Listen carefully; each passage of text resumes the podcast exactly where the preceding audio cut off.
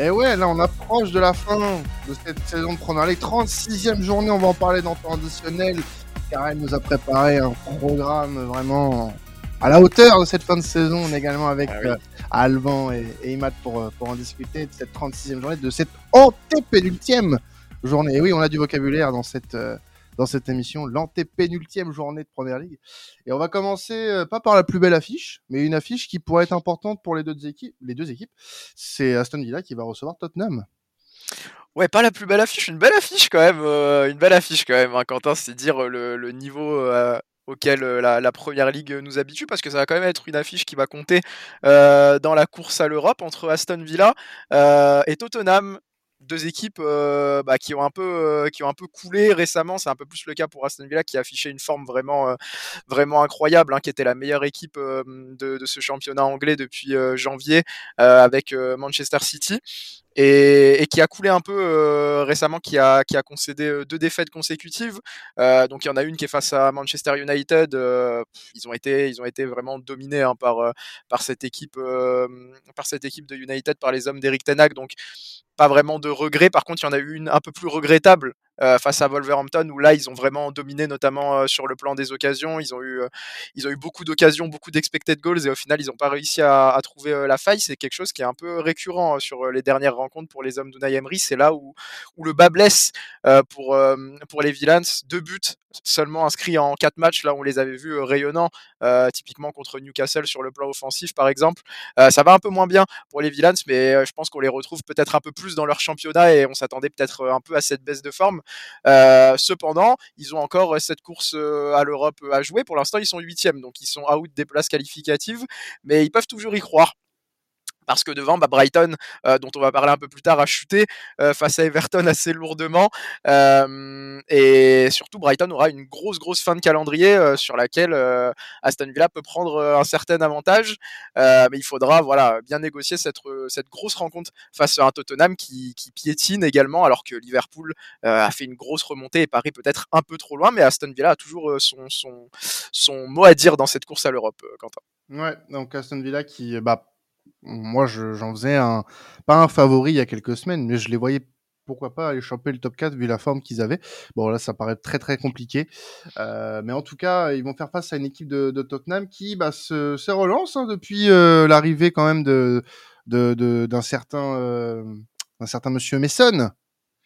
Ouais, se relance. Bon, alors se relance timidement euh, parce qu'ils sont allés s'imposer euh, contre Crystal Palace d'un petit but, mais c'était après 4 matchs, euh, matchs sans victoire. Ceci étant dit, ils avaient réussi à redresser la barre, notamment face à United en allant chercher ce point du nul, mais c'était c'était quelque chose qui était vraiment Tottenham cru 2022-2023 style, c'est-à-dire qu'ils avaient été totalement dominés dans les premières minutes de ce match-là, ils avaient vite encaissé deux buts, et puis ils avaient failli, enfin ils avaient réussi pardon à, revenir dans le match, on sait pas trop comment, donc c'est vraiment du, du, Spurs de cette année 2022-2023. cependant, pour aller chercher la Ligue des Champions, ça paraît, euh, ça paraît peut-être un peu compliqué. Bon, on l'a dit euh, toute la saison euh, qu'il y a un moment où ça allait euh, payer hein, cette inconstance dans le jeu, que ce soit avec Conte ou que ce soit avec Mason de toute manière. Et au final, ouais, la Ligue des Champions s'annonce très très compliquée. Mais c'est pareil que pour Aston Villa, il y a toujours cette place européenne à aller chercher. Après, on peut se poser la question parfois pour Tottenham, est-ce que dans cette optique de reconstruction, une saison sans Europe, avec uniquement le championnat et les compétitions domestiques sur lesquelles, euh, domestiques sur lesquelles se concentrer, est-ce que ça serait pas une bonne chose pour les Spurs? C'est un autre débat, mais en tout cas, voilà, il y a eu cette victoire face à Crystal Palace pour se relancer pour y croire. Euh, et voilà, qui fait aussi que cette rencontre face à Aston Villa sera très très importante pour aller chercher ne serait-ce, que la Conférence League, ne, serait-ce que l'Europa League, parce qu'on l'a dit, Brighton a des grosses affiches à jouer. Euh, et c'est dingue à dire, mais encore une fois, Liverpool est encore peut-être un peu trop loin maintenant pour ces deux équipes-là, alors qu'on les voyait euh, à des longueurs, à, des longueurs très très éloignées au final de, ces places européennes. Les Reds ont mis un, gros coup d'accélérateur, on en parlera un peu plus tard. Et voilà, il y aura un duel décisif face à Villa parce que c'est peut-être le dernier gros match de la saison euh, des Spurs entre guillemets gros match parce que tous les matchs sont pièges euh, en, PL. Il restera Brentford qui ne joue plus grand chose et Leeds euh, voilà, qui sera, qui sera à couteau tiré, qui, qui viendra les armes à la main parce qu'il y a un maintien à aller chercher. Mais voilà, ça reste un, match face à un relégable qui doit être abordable quand on veut aller jouer, quand on veut aller jouer l'Europe.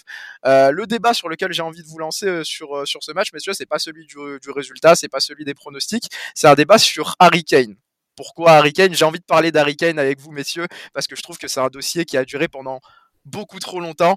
Et moi, j'aimerais voir, euh, j'en profite pour donner mon avis, après je vous donnerai pleinement la parole, j'aimerais voir l'attaquant anglais partir de Tottenham. Je pense que ça a trop duré. Pour moi, c'est un attaquant euh, qui est beaucoup trop talentueux pour euh, rester dans, le marasme de Tottenham. Il nage, il surnage en fait un peu dans, ce marasme euh, cette saison. Voilà, pour ceux qui ne suivent pas trop le classement débuteur de l'APL, il est à 26 buts euh, en première ligue dans une équipe de Tottenham qui tombe très mal. Il est derrière, derrière Erling Haaland, c'est le deuxième meilleur buteur. C'est lui qui a marqué encore une fois face à Crystal Palace pour aller chercher cette victoire 1-0.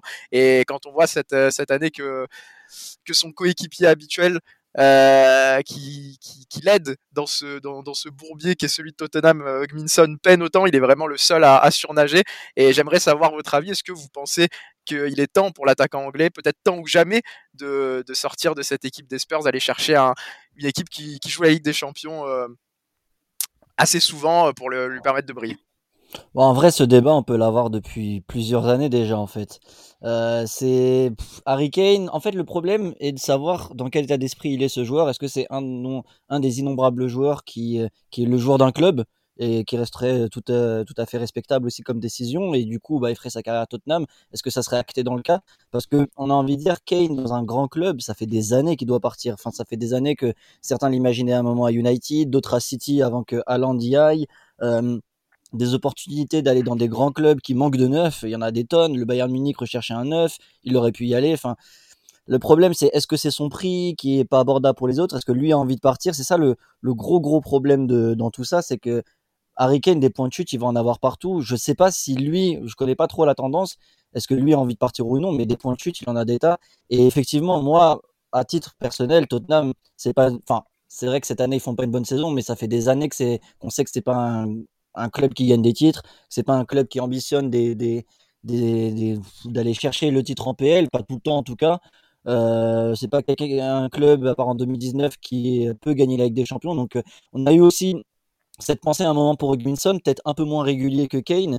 Mais Kane, pour moi, oui, je pense que tout le monde veut voir Kane aller ailleurs. Euh, c'est vrai que déjà, il avait clos très, très, euh, très, très tôt, je trouve. Euh, c'est peut-être un tournant. Alors, plus cette année qu'avant ou après, je sais pas. Mais c'est clair que moi, j'aimerais bien voir euh, Kane dans un autre top club pour voir euh, ce qu'il vaut. Bah, moi, j'aimerais aussi le voir dans un autre top club, euh, Harry Kane.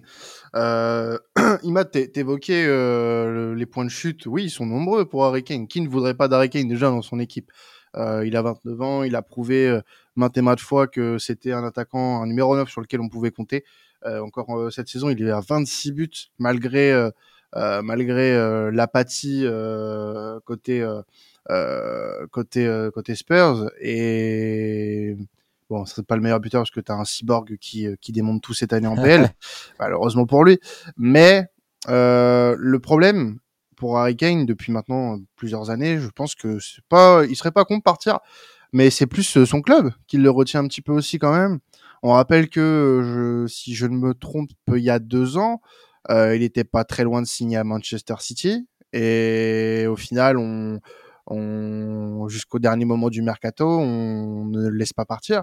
Je pense mm. que c'est aussi un problème au niveau du, du propriétaire de Tottenham qui a pas voulu le laisser partir parce qu'il sait très bien que remplacer Harry Kane, ça risque d'être très compliqué. Euh, qui a envie de venir actuellement, euh, enfin sur ces dernières années à Tottenham? En, en, tant que top player Pas grand monde. Et je pense que Kane aussi, alors peut-être un peu de sa faute, par euh, confort, euh, et peut-être rester aussi là-bas et sans faire trop de vagues, parce que bon, je pense aussi. Tottenham est quand même le club qui l'a révélé mine de rien, donc euh, euh il, il, leur doit quelque chose entre guillemets. Mais dans, à mon sens, à mon sens, en fait, il aurait tout à gagner à partir de par euh, bah déjà de l'expérience qu'il a engrangée depuis toutes ces années et euh, je pense qu'il a un moment de sa carrière où euh, il va devoir prendre une décision importante. Mm. il a 20, il a 29 ans, il va pas bientôt passer sur la trentaine. Pour moi, c'est le moment de sa carrière, il va devoir faire un choix important, soit rester à Tottenham et se complaire comme un joueur un très bon joueur donc une, un gros poisson dans une petite mare ou alors essayer de rejoindre l'océan et d'aller d'aller voir euh, un, très gros club qui va jouer la Ligue des Champions, la victoire du moins en Ligue des Champions. Parce que sinon, on va le cataloguer comme un attaquant frileux. Ouais, moi je rebondis juste sur ce que tu disais. Je pense que effectivement, euh, il a peut-être des envies, mais je pense que pour vraiment partir, il les a pas assez montrées. Tu vois, il est pas allé au clash. Parce que si vraiment Tottenham l'enferme, je pense que comme tu as dit, il se complaît un petit peu dans tout ça. C'est-à-dire que Tottenham l'enferme, lui, il a pas qu'il ait envie de partir peut-être, mais je pense pas qu'il est. S'il va vraiment au clash, s'il va vraiment. On a vu un des, top joueurs que les, clubs retenaient, mais on a vu que voilà, ça fait tout un feuilleton pendant le mercato et au final ils sont partis, ils ont eu gain de cause. Lui, j'ai pas l'impression qu'il donne, qu'il ait envie d'aller jusqu'au clash avec Tottenham pour partir. Donc, pour le moment, il est un, peu emprisonné malgré lui. Donc, c'est comme tu as dit, je pense que c'est à lui de prendre ses décisions à un moment donné. Ouais, moi pour euh, pour compléter, pour euh, donner mon avis sur euh, sur la question, moi j'ai pas spécialement, on va dire, une énorme envie de le voir ailleurs non plus, parce que mmh, quelque part c'est un petit peu aussi la la, la figure de, Tottenham actuellement. Il a battu un record récemment au sein de Tottenham, c'est le club qu'il a qu'il a révélé comme disait comme disait Quentin. c'est vrai que moi là c'est plus un peu euh, le, côté passionné, tout ça, même si je suis pas, euh, je suis pas le plus grand suiveur de Tottenham ou autre, mais je trouverais ça quand même euh, un peu, un peu assez symbolique avec la, on va dire toute la dimension qu'a pris la première ligue ces, ces, dernières années, le fait que n'importe quel joueur peut signer un contrat absolument énorme, peu importe où, où, il est susceptible d'aller. Le, le, seul chic pour moi au niveau de d'Harry Kane, c'est si lui veut remporter des, des trophées mais est-ce que d'un point de vue individuel, euh, performer, voire même surperformer dans, dans un club comme Tottenham, euh, écrire un petit peu sa, sa, légende à lui, la légende du club et la légende du, du football anglais en, en, continuant justement à, à, à rester et à euh, augmenter ses, ses, ses, propres, ses propres records au sein de ce club-là, c'est peut-être tout, tout aussi beau. Alors oui, il n'aura pas du coup un, un, gros palmarès, je pense, à moins qu'il y ait euh, Tottenham qui se mettent à, à, gagner des, énormément de, de titres d'un coup, mais euh, bon, tu leur ramène un titre. Je pense au moins qu'il aura sans avoir un gros palmarès, mais pour marquer vraiment l'histoire, c'est pas tant juste marquer les buts, il faudrait vraiment qu'il leur ramène un titre majeur à Tottenham, je pense. Mm. ouais, ça, ça participerait au, au, truc. Elle serait individuellement bien, on se rappellera de Kane, mais s'il ramène pas un titre euh, vraiment à Tottenham, je pense pas que son empreinte sera aussi grande que voilà. Il faut qu'elle soit légendaire, il faut qu'elle ramène un titre, je pense. Après, euh, faut juste, euh, je, te, je te laisse après, euh, Karel. Vas-y, vas-y. Euh, est-ce que, est-ce que on pourrait, euh, alors là, je parle pas trop en connaissance de cause, mais comme ça, Karel, tu pourras, tu pourras me répondre sûrement. Est-ce que ça pourrait être un petit peu comparable à une situation comme ce que pouvait représenter Alan Shearer avec Newcastle sur sur la fin de sur la fin de sa carrière, un, un peu un parcours comme ça, où c'est quand même vraiment Enfin, il y a une différence euh, assez notable qu'on peut souligner entre les deux. Moi, je me base euh, en, disant ça sur euh, l'aspect des records de, de buts et le fait qu'il reste assez longtemps dans, ce même club, dans ce même club justement. Alors moi, peut-être que je me trompe, mais je pense que je pense qu'il se, se, cache aussi derrière cette volonté de battre des records parce qu'il n'a pas la possibilité de partir. Alors, euh, Imad disait que pour lui, il n'était pas allé assez au clash pour montrer sa volonté de partir par rapport à la saison à laquelle Quentin faisait référence, euh, quand il devait partir à Manchester City, je dis devait, euh, il y avait eu quand même euh, de, l'eau dans le gaz entre lui et Daniel Levy. Il y avait vraiment une volonté très très très forte de, partir.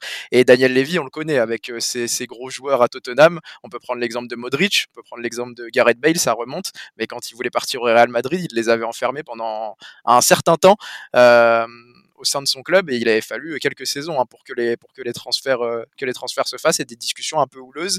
Et ça a été le cas aussi avec euh, avec Harry Kane au moment de partir à Manchester City parce que Pep Guardiola avait été clair c'était le joueur qu'il voulait. Et quand on voit en fait à quel point cet attaquant là est complet et à quel point il est capable de stat euh, l'attaquant en fait stat aussi dont avait besoin Manchester City mais qui peut être impliqué dans le jeu. Et c'est exactement le profil qu'a Harry Kane. Et je pense qu'à ce moment-là on, on le saura sûrement jamais mais il y avait eu des discussions très très houleuses entre entre Daniel Levy notamment, euh, l'agent de Harry Kane et, Harry Kane pour, euh, pour un départ. Ensuite, pour te, répondre, euh, pour te répondre Alban, je pense vraiment que, que les records, c'est vraiment voilà, quelque chose qui, qui, va cacher la vraie volonté d'Harry Kane. Moi, je pense qu'il a vraiment la volonté de partir. Je pense qu'en fait, il avait la volonté aussi de gagner un vrai trophée majeur, comme l'a dit Imad avant son départ. Il n'est pas passé loin. 2015-2016, euh, il finit, il finit euh, troisième.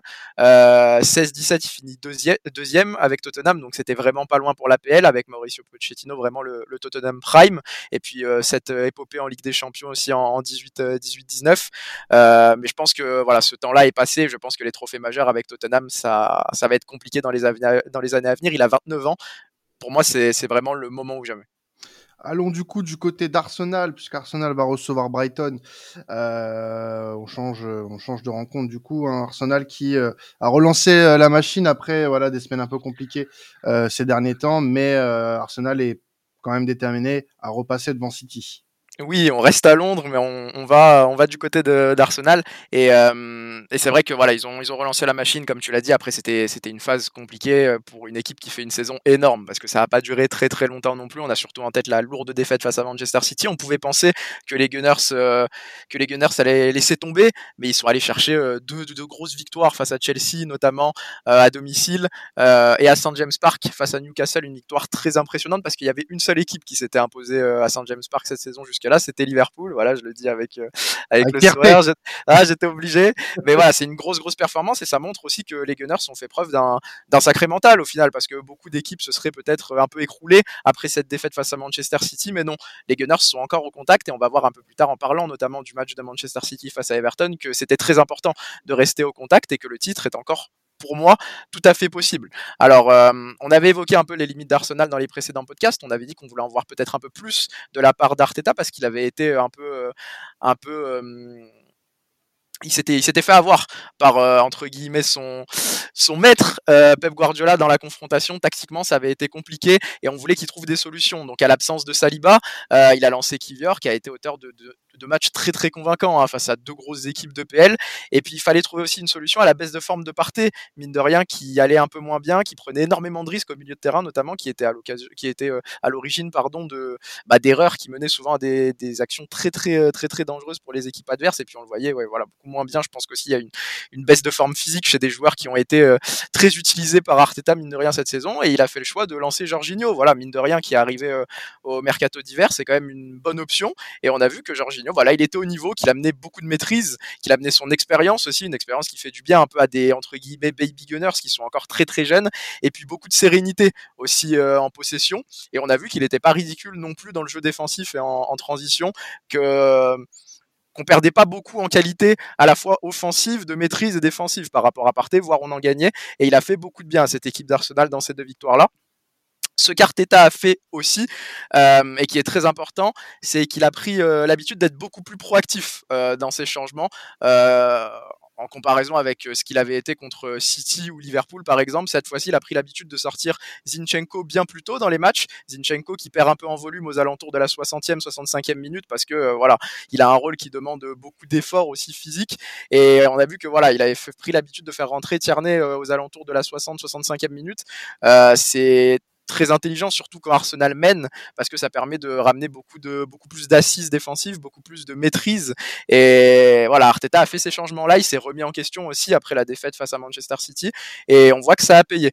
Euh, ça sera ce match face à Brighton, ça sera peut-être la dernière grosse affiche, encore une fois avec des guillemets, euh, de la saison des Gunners, parce que derrière, ils iront à Forest, qui se bat aussi pour son maintien, puis ils recevront euh, Wolverhampton. C'est un très très gros match, mine de rien, hein, face, euh, face aux hommes de De Zerbi. Euh, le débat sur lequel je voulais vous lancer sur Brighton, messieurs, c'est celui, de, encore une fois, d'un joueur. J'ai envie de parler avec vous de, de Martino Odegaard. D'Arsenal, commencé... du coup. D'Arsenal. T'as dit oui Brighton. Oui, pardon. J'ai dit Brighton? Oh, pardon. Oui, dit Brighton. Ah, je me suis, oh, je me suis emballé, pardon. Un joueur d'Arsenal, voilà, euh, Martin Odegaard, on a commencé à en parler sur Twitter. Euh, et le débat que j'ai envie de lancer, alors, on s'est demandé euh, sur Twitter si c'était le, le, meilleur milieu de Première Ligue. Alors, c'est compliqué, hein, quand on a un Kevin De Bruyne qui fait une saison pareille, euh, qui fait une saison pareille dans le championnat anglais. Je vais peut-être le tourner autrement et j'ai envie de vous demander si vous pensez que ça peut être dans les prochaines saisons, euh, parce que Kevin De Bruyne a 31 ans, il va peut-être pas jouer à ce niveau-là toute, euh, toute sa vie jusqu'à ses 40-45 ans. Est-ce qu'il est en passe de devenir peut-être le meilleur euh, milieu de Première Ligue? Cette saison, Martin Odegaard, c'est quand même 15 buts pour un milieu de terrain, 7 passes décisives, et il a encore mis un doublé face à Newcastle. il a mis un doublé face à Chelsea, pardon. Il a encore marqué face à Newcastle un but très important, le premier but de, de la partie. Est-ce que pour vous, ça peut devenir le meilleur milieu de Première Ligue dans les années à venir, un peu style Kevin De Bruyne justement? Non, parce que je vois pas De Bruyne se relâcher, moi. Euh, mais ah ouais, même, même à 31 ans, même avec le nombre de matchs qu'il joue mais, par saison. Mais, mais là, mais là, en fait, moi, j'ai jamais vu De Bruyne à ce niveau-là. Euh, il est à un tel niveau que j'ai l'impression qu'il va rester comme ça jusqu'à la fin. Mais après, euh, c'est pas pour autant que, que Martin Odegaard ne rentrera pas dans la conversation. Euh, et qu'il n'y est pas déjà. Pour moi, il fait une saison tout à fait exceptionnelle avec Arsenal. Euh, ses stats te prouvent, euh, prouvent que, que c'est un très grand milieu de terrain. Faire 15 buts euh, et euh, 7 passes en première ligue après, euh, après 34, 35 matchs, c'est tout, tout simplement énorme. Et euh, j'ai envie de dire aussi que il peut le faire, il peut le faire parce que euh, se mettre au niveau de De Bruyne, parce que tu vois quand même l'influence qu'il a sur le jeu d'Arsenal depuis qu'il est euh, depuis qu'il en est le capitaine, c'est vraiment euh, c'est vraiment assez euh, assez incroyable ce qu'il réussit à faire avec euh, avec les Gunners. Et puis pourtant c'est pas un joueur qui euh, euh, dès le début de sa carrière avait un avait une grosse pression quand même. Hein. On- euh, c'est un peu la pression, la même pression qu'avait pu avoir un un, un au début de sa carrière, sauf que bah ça a pris plus de temps pour Odegaard. Et et Odegaard, euh, bah force est de constater que quand tu l'avais quand tu le mets dans de bonnes dispositions, euh, il est euh, il est plus que il est plus qu'utile, il est même précieux euh, pour une équipe comme Arsenal. Et j'ai envie de dire que il peut être dans la bataille avec Kevin De Bruyne pour être le meilleur milieu de terrain de Première Ligue. Mais avec un Kevin De Bruyne à ce niveau-là, c'est très compliqué. Et tu disais, De Bruyne a 31 ans, certes. Mais De Bruyne, j'ai l'impression que c'est un très bon vin qui se bonifie avec le temps. J'ai dit 31 ans, mais 31 ans dans le football actuel, ça reste quand même encore jeune. Ça Ouais. reste quand même encore jeune. Donc euh, je- j'entends totalement l'argument. De, Bru- de Bruyne, tu peux lui laisser encore aller, euh, je sais pas, à 4-5 ans au haut niveau. Euh, à- oui, et, à ce niveau-là. Oui, et puis c'est surtout dans un. City qui tourne très très bien, Ouais, ne voilà. voit pas trop ralentir dans les prochaines années. Mais je trouvais que c'était important aussi de parler de la montée en puissance d'Odegaard parce Voilà. qu'il a été beaucoup critiqué par rapport à son influence, notamment dans les gros matchs. Là, on le voit mettre un but important face à Newcastle dans une période charni- charnière, un doublé important face à Chelsea aussi. Je trouve qu'il y a vraiment cette montée en puissance et Odegaard, euh, voilà, lui, il est encore très très jeune. On ne sait pas au niveau auquel euh, il Bien peut sûr. évoluer dans les années à venir. Tu l'as dit, il y a eu beaucoup de pression aussi dans son début de carrière. Il était scruté au Real Madrid notamment. Donc euh, c'est intéressant de voir qu'il a eu aussi les épaules pour euh, rebondir et monter en puissance. Mais, mais, mais je pense euh, de plus que vraiment, il peut être un, un joueur important de la Première Ligue, mais plus que de la Première Ligue, d'Arsenal pour les prochaines années. Bien sûr, le parce que-. Parce que pour moi, euh, Odegaard a tout à gagner, lui à rester. Et on parlait de de- d'Harry Kane avec euh, avec Tottenham tout à l'heure. Je pense que Martin Odegaard n'a aucun intérêt euh, à partir d'Arsenal, que ce soit Capitaine hein, euh, d'Arsenal. voilà, il est capitaine d'Arsenal et pour moi, il incarne vraiment euh, ce qu'Arsenal est cette saison. De la combativité, euh, une montée en puissance. Alors même si, voilà, Arsenal a connu euh, un, un moment de flottement là sur euh, sur le mois d'avril, mais pour moi, c'est vraiment le symbole d'Arsenal, Martin Odegaard. Et Arteta, tant qu'il sera en poste, doit s'appuyer sur Martin Odegaard. C'est ouais, Et je pense que ce serait une bêtise comme pour le club, comme pour le joueur, de se séparer de cette relation-là. Donc, à mon avis, on n'a pas fini d'entendre parler de Martin Odegaard avec Arsenal et en Première Ligue. Il me semble ouais, qu'il y a des pourparlers euh, pour une prolongation. euh, Je me Ouais. permets de te couper. Non Mais c'est vrai que c'est vraiment un des jeunes tauliers d'Arteta et Bien on sûr. a du mal à imaginer euh, le Arsenal futur sans Martin Odegaard au, au cœur du jeu. Moi, en tout cas, j'ai hâte de voir ce- le joueur qui peut devenir parce qu'il est déjà en train de devenir très impressionnant. Il lui reste encore du temps pour être dans ses années prime, mais j'ai hâte de voir la, la version euh, bah, actuelle de De Bruyne qu'on voit avec De Bruyne avec, euh, avec Odegaard. Moi, c'est pas tant pour euh, pas me mouiller, mais euh, la comparaison avec De Bruyne, je dirais plus, je vois ça plus comme une passation, tu vois, un peu comme en Liga avec euh, Pedri Modric, tu vois. Ça aurait aucun intérêt de les comparer parce que c'est c'est pas la même génération, j'ai envie de dire, même s'ils ont pas non plus euh, 50 ans d'écart, mais tu vois, c'est pas la même génération.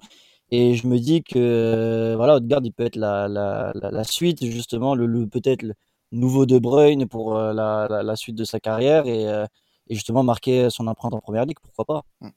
Alors, ce côté passation, je, je me permets juste, ce côté passation est intéressant. C'est ça que je voulais dire en reformulant un peu le débat. Ouais, Éviter les comparaisons voilà. et peut-être partir plus sur euh, la succession d'un De Bruyne qui Et a encore du temps. Je suis d'accord là-dessus, ouais, totalement. Ça peut carrément être lui. Alors, rapidement, avant de passer sur euh, Everton euh, City, euh, Karel, tu voulais qu'on parle un petit peu euh, brièvement de, euh, de Brighton qui euh, bah, fait une très bonne saison hein, depuis l'arrivée de De Zerbi et qui se bat toujours pour, euh, pour l'Europe. Exactement, il faut, il faut parler de Brighton parce que Brighton fait quand même une très très grosse saison. Alors ils viennent de couler face à Everton de manière très très surprenante euh, à la Mex Stadium. En plus, on les voyait peut-être euh, gagner largement face à Everton. Everton qui s'est imposé 5 buts à 1. Euh, Brighton qui avait collé quelques gifles en plus jusque-là, qui avait gagné 6-0 face à Wolverhampton notamment récemment, qui avait décroché une grosse victoire face à United à la Mex Stadium. Et là, ils se sont inclinés face à deux relégables. Nottingham, défaite 3-1, Everton, défaite 5-1. Donc il y a un peu d'irrégularité dans ce que propose Brighton. Euh, c'est pas le moment. Voilà, mais c'est des équipes, voilà, c'est un peu comme Aston Villa, on peut pas leur en vouloir parce qu'ils ont fait un très très gros run. C'est pas des équipes qui sont là pour prétendre à ce genre de place-là, mais on serait peut-être un peu déçu de ne pas les voir européennes euh, au vu de la saison, au vu des émotions qu'ils nous ont offert. Roberto De Zerbi, en tout cas, il s'est pas inquiété, il a dit qu'il allait offrir un bien plus gros challenge euh, aux hommes euh, d'Arteta euh, ce dimanche. Flo va être content. Et en tout cas, moi j'ai hâte de voir cette affiche-là. Ça peut être peut-être une des plus belles affiches de PL en termes de ce qui est proposé en, termes de jeu, en termes de voilà d'offensive, en termes de, de volonté de volonté de jeu tout simplement. J'ai hâte de voir cette affiche-là. Euh, toujours deux matchs de retard hein, pour Brighton, mais qui va jouer justement Arsenal, qui va, qui va jouer Newcastle, qui va jouer Manchester City et qui va jouer Aston Villa sur cette fin de saison. Donc c'est une très très grosse fin de calendrier. Attention aux Seagulls à ne pas glisser. Je pense qu'on serait tous déçus de ne pas les voir décrocher au moins l'Europa League et, et de, de, de, ne pas conclure cette belle saison euh, sous, euh, sous les couleurs de, de Brighton. Est-ce qu'on a le temps pour le débat, Quentin? C'est toi qui me dis. Ça risque d'être compliqué. Mais si, tu veux, si, tu veux, donner ton avis rapidement sur le débat. Oui, bah je, je le donne rapidement alors la, question de débat, c'était euh, par rapport au peut-être potentiel départ de Brighton et cette dynamique qui est un peu plus euh, compliquée sur la fin de saison, même si encore une fois c'est à nuancer, avec euh, des départs possibles de McAllister qui est notamment annoncé du côté de, de, Liverpool, de Caicedo qui force son départ, de Colwill qui n'est que prêté par Chelsea, un Evan Ferguson, je pense que tout le monde commence à en entendre parler de, de plus en plus, mais qui devrait rester encore quelques temps du côté des Seagulls. Roberto De Zerbi, je pense que tu me diras si je fais si je fais erreur, Alban, mais dont on parle, je crois, du côté de l'Inter Milan, dont on parle beaucoup aussi en, en Italie, euh, voilà, qui est beaucoup, on en parle beaucoup ouais voilà, qui, est beaucoup regardé aussi. Euh, la question c'était est-ce que Brighton est dans une position pour continuer sur cette belle dynamique en PL euh, Moi, je pense que oui. Je reste optimiste parce que je, pense que c'est un club qui travaille très très bien, qui a toujours un coup d'avance en fait sur euh, les très bons joueurs qu'il s'apprête à perdre. Voilà, j'ai parlé des départs possibles de McAllister, de, de Caicedo. On voit qu'ils ont déjà travaillé sur James Milner arrivé libre. Alors c'est peut-être pas c'est peut-être pas le même esthétisme, mais ça reste quand même une anticipation des départs prochains. Et puis voilà on peut parler de Buonanotte, on peut parler de, toutes ces jeunes pépites qui sortent un peu des, équipes jeunes et qui sont prêtes à intégrer euh, l'équipe pro. Moi, je pense que Brighton travaille encore assez bien pour, euh, se pérenniser, euh, pour pérenniser sa place en PL. Attention peut-être à la saison prochaine, ne pas avoir une saison de, creux s'il y a trop de départs. Mais moi, je vois pas de Zerbi partir directement, même si, voilà, tu l'as dit, Alban, il était très regardé, notamment en Italie peut-être une saison de plus. En tout cas, c'est surtout au niveau du coach pour moi que ça va se jouer. Mais voilà, même sur les coachs, on voit qu'ils ont toujours un temps d'avance. Au moment où ils ont perdu Graham Potter, on avait commencé à s'inquiéter. Au final, on voit qu'il a été très très bien remplacé qualitativement. Donc, euh, je pense qu'on n'a pas trop de soucis à se faire pour Brighton sur les saisons prochaines. Et ça sera avec grand plaisir que, que je les verrai rempiler une belle saison comme euh, cette année parce que euh, c'est très séduisant ce que proposent ce que les Seagulls. Donc maintenant, parlons de destin croisé entre Everton qui joue le maintien et Manchester City euh, qui lui va jouer le titre. Hein. Donc euh, mais Everton reste sur une grosse victoire à la Beck Stadium, 5 buts à 1 contre les contre Justement, les Eagles, euh, dont on parlait euh, juste avant. Et il va falloir être solide face aux prétendants au titre le plus le mieux placé. Tu l'as bien dit, ouais, c'est ça. Hein, on a vraiment des, des, des courses euh, croisées avec euh, cette affiche entre Arsenal et Brighton, Everton et City, ce, ce chassé pour le titre, et euh, deux destins croisés, exactement, entre une équipe qui joue sa peau, mais qui a quand même décroché une très très bonne option en s'imposant justement du côté de Brighton. Ils ont mené 3-0 au bout de 35 minutes. Je pense que personne ne s'y attendait. Les Seagulls ont eu beaucoup de mal à se remettre dans le match, et au final, Everton a très très bien géré sa partie. Euh, on a vu euh, quelque chose de très convaincant de la part de Sean peut-être qui qui peut embêter justement cette équipe de Manchester City, moi selon moi, avec un bloc euh, très compact et énormément de qualité euh, au moment de, des, projections offensives. On l'avait dit, hein, Everton, il y a quand même pas mal de qualité sur le plan offensif. C'est étonnant chaque année de les voir se, retrouver là, avec notamment McNeil, avec notamment Calvert-Lewin euh, qui sert de, pivot, un joueur comme Iwobi également qui qui, n'est pas convaincant au fil de la saison, mais qui sur quelques, quelques coups d'éclat peut faire mal, et c'est ce qu'il a fait à Brighton. Donc voilà, on a vu quelque chose de, d'intéressant à la fois dans, dans l'expression collective et à la fois dans les individualités aussi avec un milieu de terrain euh, Idrissa Gueye Garner qui était vraiment partout qui a fait très mal à cette équipe euh, de Brighton alors Peut-être que pour Everton, le maintien ne se jouera pas là, mais c'est une belle possibilité euh, d'aborder les deux dernières journées sans trembler. Les deux dernières journées, donc face à Wolverhampton et Bournemouth, qui seront forcément un peu plus couperées que celle-ci. Mais euh, pour moi, euh, les Toffees peuvent avoir la formule pour euh, embêter les Sky Blues. Et d'ailleurs, je l'avais dit dans la conversation, je l'avais dit au moment de faire le programme, ce sera ma take de la semaine. Everton ne perdra pas face à City euh, ce week-end.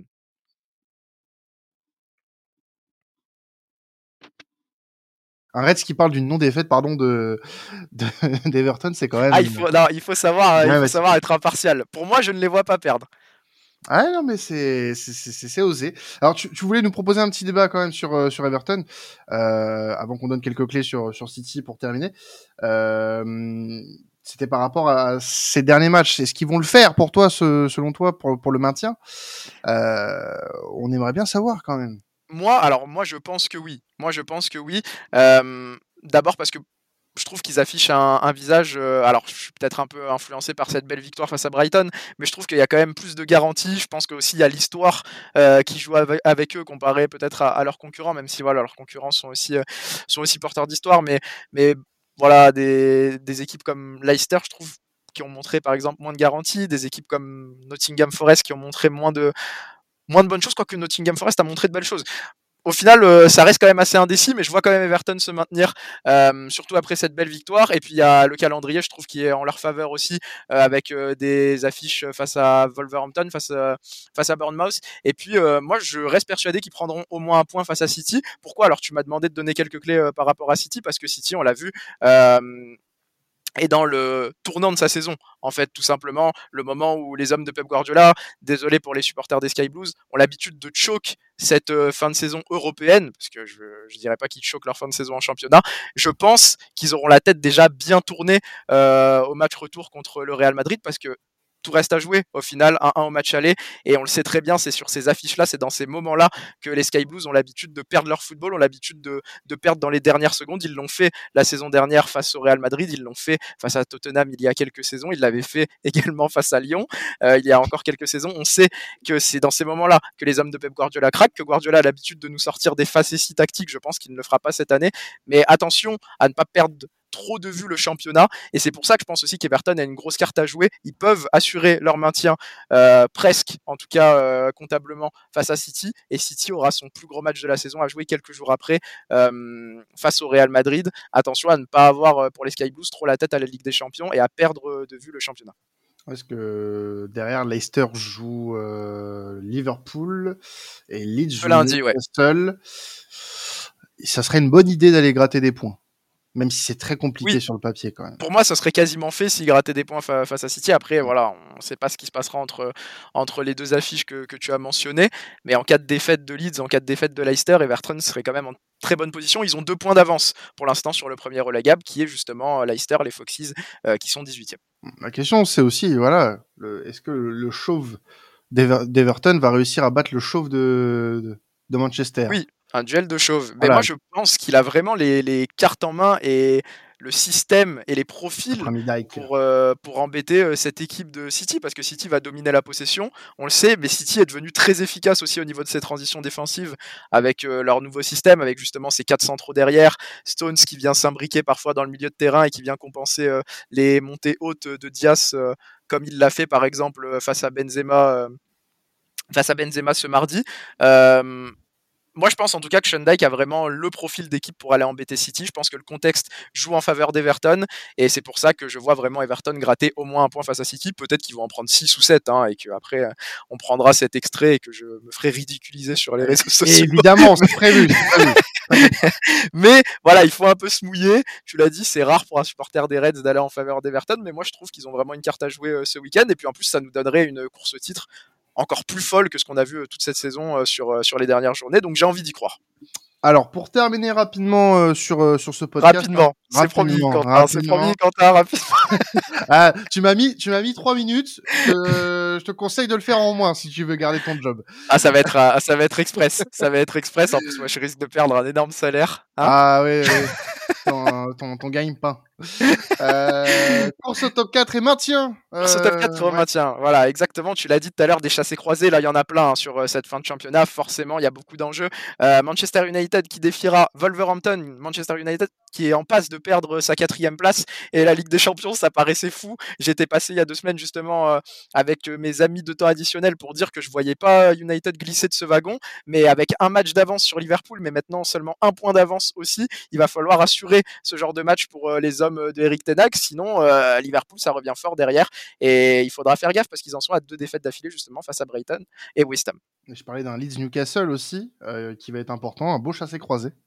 Leeds Newcastle également, voilà encore une fois Leeds qui joue son maintien, Newcastle qui joue euh, une place en Ligue des Champions maintenant, ils peuvent plus se cacher les Magpies, c'est l'objectif principal. Alors il faut pas leur parler d'Europa League, il faut pas leur parler de Conference League, les Magpies qui veulent continuer leur projet et aller chercher cette Ligue des Champions. Leeds qui doit rebondir, 6 matchs sans victoire, c'est maintenant ou jamais euh, l'effet Allardyce qui doit vite se faire sentir également parce qu'il y a urgence et Newcastle également qui sent le souffle de United qui n'est plus qu'à 2 points d'avance sur United, 3 points d'avance sur Liverpool, il faut faire attention pour euh, les hommes des Diop.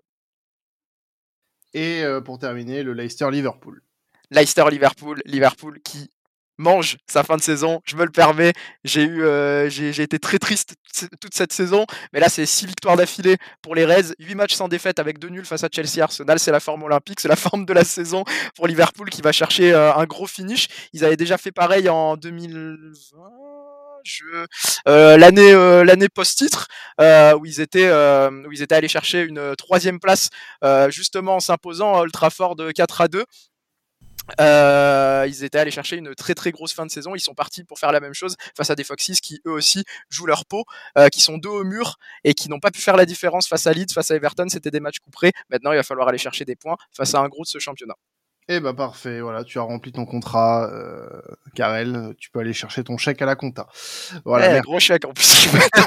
Eh, ce mois-ci, il y a des primes et tout en plus, hein, c'est waouh. Il y a- Tout est vrai, Il y a les tickets resto, tout est vrai, je ne vous mange jamais. tout est vrai.